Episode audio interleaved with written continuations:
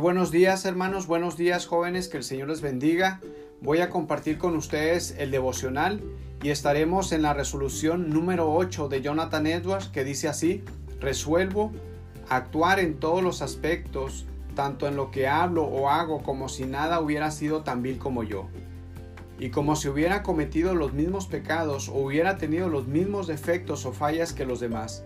Y permitiré que el conocimiento de sus errores promueva ninguna otra cosa sino vergüenza para mí y mostrará solo una ocasión para confesar mis propios pecados y miseria a Dios.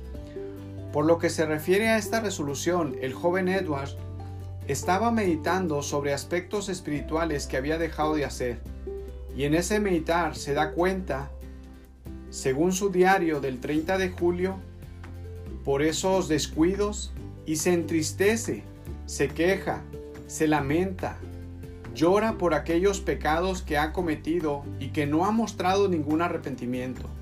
Un pecado que sobresale en la meditación de Jonathan Edwards es el pecado del orgullo. El joven está resuelto a mortificar ese pecado. Edwards nos deja el ejemplo que el mismo apóstol Pablo mencionó, palabra fiel y digna de ser aceptada por todos. Cristo Jesús vino al mundo para salvar a los pecadores, entre los cuales yo soy el primero. Primera a Timoteo 1:15. A mí, que soy menos que el más pequeño de todos los santos, se me concedió esta gracia, anunciar a los gentiles las inescrutables riquezas de Cristo. Efesios 3:8. En ambos versículos el apóstol Pablo se considera a sí mismo como el más vil pecador, así como el creyente inmerecido de ser escogido para que compartiera el Evangelio. El joven Edwards dijo que estaba resuelto a actuar como el apóstol Pablo, considerarse a sí mismo como el primero de los pecadores. El joven Edwards afirma que está resuelto a hablar y actuar con los demás, viéndose a sí mismo como el más vil de los pecadores, en el sentido de ser inmerecedor de la salvación que se le otorgó por los méritos de Cristo Jesús. Antes que nada, jóvenes, es conveniente que entendamos quién es Dios y quiénes somos nosotros. Primeramente la Biblia dice que somos polvo y al polvo volveremos. Génesis 3:19. La afirmación es contundente, es puntual. Somos seres finitos. Joven, eres un ser finito. No eres una persona eterna. Un día morirás, un día moriremos. Solo Dios es eterno. Él es el rey, Él es el juez, Él es el soberano, el amo, el supremo. En segundo lugar, antes de Génesis 3, cuando el hombre no había pecado, gozaba del deleite en su Creador. Honraba a Dios como el más alto ser que se merece el honor y la gloria. El hombre buscaba su felicidad, pero en Dios. El hombre buscaba que su deleite fuera en Dios, que sus intereses fueran los intereses de Dios. El hombre era un hedonista, es decir, buscaba su propio placer partiendo de lo que le agradaba a Dios.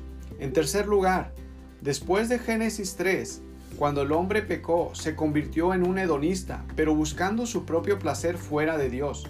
A partir de ese momento, el hombre dejó de someterse a Dios, de verlo como el soberano, el rey, y el orgullo se apoderó del hombre, dejando de amar la excelencia. El hombre dejó de adorar a Dios y ahora busca su propia adoración.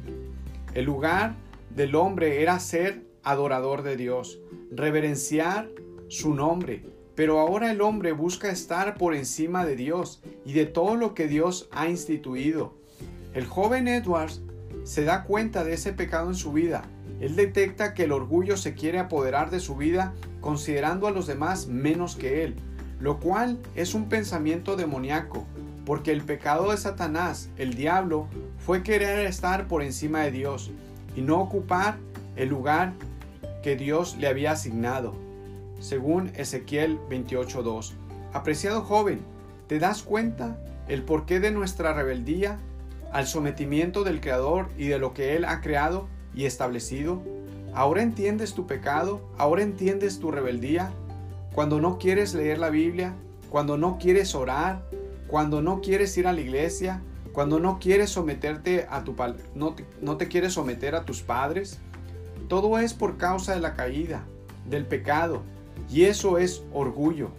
Como joven muchas veces buscas ser hedonista en el sentido que buscas tu amor propio, buscas los deleites de este mundo, y cuando tus padres, los hermanos de la iglesia te exhortan o cuando escuchas la palabra de Dios, te tapan los oídos, no la quieres escuchar o tu corazón se resiste.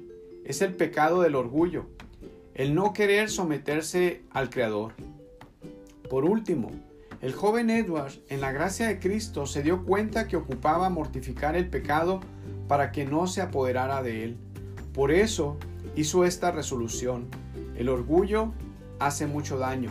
En este día te invito a que mires a tu Creador, al soberano, que pienses como pensó Abraham cuando estaba pidiendo misericordia para los habitantes de Sodoma. Y Abraham respondió y dijo, He aquí, ahora me he atrevido a hablar al Señor, yo que soy polvo y ceniza. Génesis 18, 27. Abraham se atribuyó estos calificativos, polvo y ceniza.